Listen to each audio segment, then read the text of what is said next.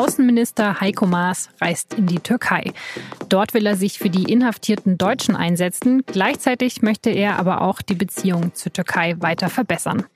Wie gut das funktionieren kann, darüber sprechen wir heute bei Auf den Punkt, den Nachrichtenpodcast der Süddeutschen Zeitung. Heute ist Mittwoch, der 5. September und mein Name ist Laura Terberl. Sieben deutsche Staatsbürger sind nach Angaben des Auswärtigen Amtes zurzeit aus politischen Gründen in der Türkei inhaftiert. Auch die Journalistin Meshale Tolu war mehr als sieben Monate lang in Untersuchungshaft und bekam erst Ende August die Erlaubnis, aus der Türkei auszureisen. Zurück in Deutschland forderte sie die deutsche Regierung auf, mehr gegen die Menschenrechtsverletzungen zu tun. Aber ich denke, dass die Bundesregierung äh, weiterhin, nicht nur Frau Merkel, auch Heiko Maas, der Außenminister, weiterhin auf die Menschenrechtsverletzungen in der Türkei hinweisen. Nicht nur für die deutschen Staatsbürger, die sieben Staatsbürger, die in der Türkei inhaftiert sind, sondern für alle Menschen, die zu Unrecht inhaftiert wurden. Jetzt reist Heiko Maas zum ersten Mal als Außenminister in die Türkei und trifft sich dort mit dem türkischen Präsidenten Erdogan und seinem Außenminister Cavusoglu. Und Maas machte vor seiner Abreise deutlich, dass es bei seinem Besuch auch um die kritischen Themen gehen soll, also auch um die politisch inhaftierten Deutschen. Erst am vergangenen Sonntag wurde ein deutscher Staatsbürger in Bulgarien verhaftet, weil die Türkei ihm vorwirft, Mitglied der verbotenen Arbeiterpartei PKK zu sein.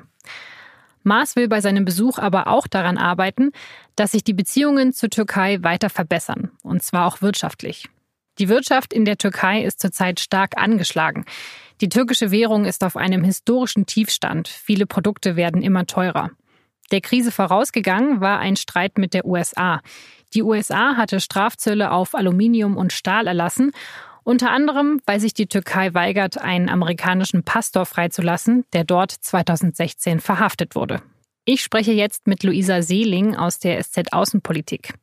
Luisa, Heiko Maas ist in der Türkei. Was ist denn von diesem Antrittsbesuch zu erwarten? Ich denke, es wird vor allem um ja, um drei Themen gehen. Das drängendste Thema ist sicherlich äh, das Problem, dass noch immer sieben deutsche Staatsbürger in der Türkei inhaftiert sind. Das sind ähm, überwiegend Leute mit einem türkischen Background. Ähm, einige haben wahrscheinlich auch eine doppelte Staatsbürgerschaft, aber es sind eben auch deutsche Staatsbürger. Und in der Regel werden die festgehalten, weil ihnen irgendwelche Terrorvorwürfe gemacht werden, also Propaganda oder Unterstützung einer Terrororganisation. Das ist aber in der Türkei, das passiert im Moment recht schnell. Daran angeknüpft gibt es auch noch das Problem, dass es Leute gibt, die zwar nicht mehr in Haft sitzen, aber also deutsche Staatsbürger, die nicht mehr in Haft sitzen, aber die Türkei nicht verlassen dürfen. Das war ja auch bei äh, Michale Tolu der Fall, die aber inzwischen ausreisen durfte. Das zweite Thema ist natürlich Wirtschaftszusammenarbeit. Die Türkei ist gerade von einer massiven äh, Währungskrise betroffen, steckt mittendrin, hat sich mit den USA sehr überworfen und es wird darum gehen, ähm, wie man die wirtschaftliche Zusammenarbeit mit Deutschland ausbauen kann, wie man deutsche Firmen äh, in die Türkei zu Investitionen kriegen kann und so weiter. Und das dritte Thema ist ähm, der bevorstehende Großangriff auf die Region Idlib in Syrien wo ja sowohl die Türkei als auch Europa, Schrägstrich Deutschland befürchten, dass es da zu einer humanitären und zu einer Flüchtlingskatastrophe erneut kommen könnte. Aber ist jetzt zu erwarten, dass Heiko Maas eben vor allem versucht, die Beziehung zu entspannen, damit eben die Deutschen, die inhaftiert sind, freikommen? Oder wird er auch grundsätzlich was zu den Menschenrechtsverletzungen in der Türkei sagen? Ich gehe davon aus, dass das auch ein allgemeines Thema sein wird, dass es also nicht nur um die inhaftierten Deutschen gehen wird, ähm, denn da könnte man ja auch hinter den Kulissen zu einer Lösung finden, sondern ähm, es wird schon darum gehen, klarzumachen, dass man sich nicht irgendeinem türkischen Druck beugt, dass man nicht nur, weil es das Flüchtlingsabkommen mit der Türkei äh, gibt, dass man da einknickt, dass man deswegen die kritischen Punkte außen vor lässt. Ich glaube, es ist sehr wichtig, das auch nach außen für die deutsche Öffentlichkeit ganz klar zu machen.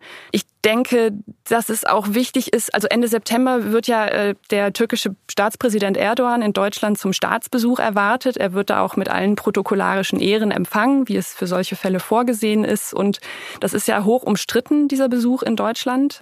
Und ich glaube, dass da die Bundesregierung eben auch darauf achten wird, dass sie diesen Besuch einrahmt und äh, auch die kritischen Punkte nicht außen vor lässt, weil das sonst in der deutschen Öffentlichkeit auch schwer zu vermitteln ist.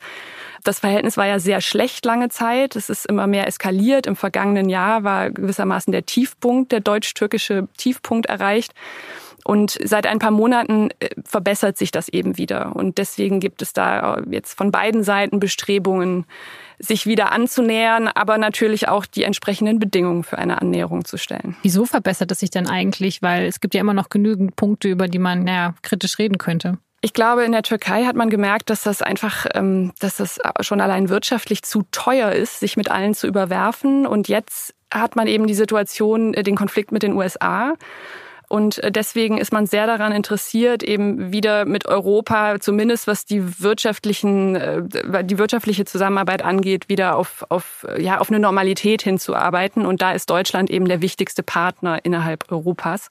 Man muss davon ausgehen. Und dann kommt noch dazu, dass sich äh, Erdogan und Trump ja auch regelrecht persönlich überworfen haben. Also das sind beides sehr starke Männer, die sich jetzt verkeilt haben in einer Feindschaft, die so leicht nicht aufzulösen ist. Und das bedeutet aber auch für Deutschland und für Europa, dass, ähm, ja, dass die Türkei wieder offener ist für Schritte der Annäherung und die auch unternimmt, offenbar.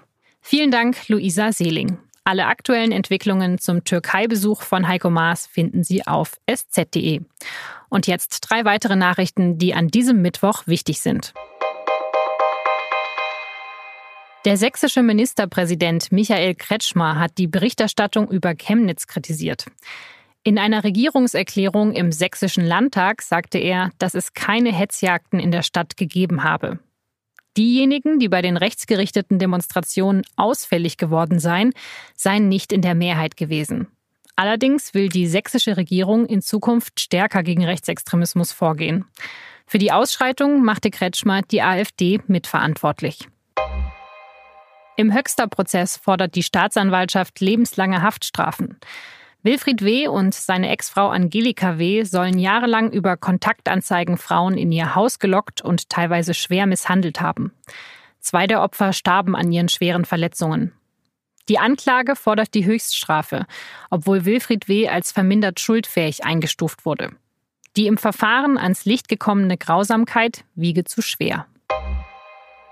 Die britische Staatsanwaltschaft ermittelt gegen zwei Russen. Sie sollen den Ex-Spion Sergei Skripal und seine Tochter vergiftet haben. Laut Premierministerin Theresa May gehören die Männer dem russischen Militärgeheimdienst an. Die Skripals waren Anfang März bewusstlos auf einer Parkbank in einer südenglischen Kleinstadt entdeckt worden, konnten aber gerettet werden. Die beiden Verdächtigen kamen laut Polizeiangaben zwei Tage vor dem Giftanschlag mit russischen Pässen von Moskau nach London. Das russische Außenministerium gab an, die verdächtigen Männer nicht zu kennen.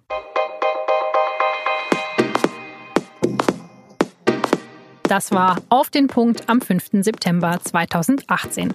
Redaktionsschluss war 16 Uhr. Und an diesem Mittwoch, da erscheint auch eine neue Folge von unserem Podcast Das Thema. Für die aktuelle Folge habe ich mit zwei Kollegen über die Finanzkrise gesprochen. Die ist jetzt zehn Jahre her. Die Auswirkungen der Krise, die sehen wir aber noch heute, vor allem politisch. Vielen Dank fürs Zuhören und bis morgen.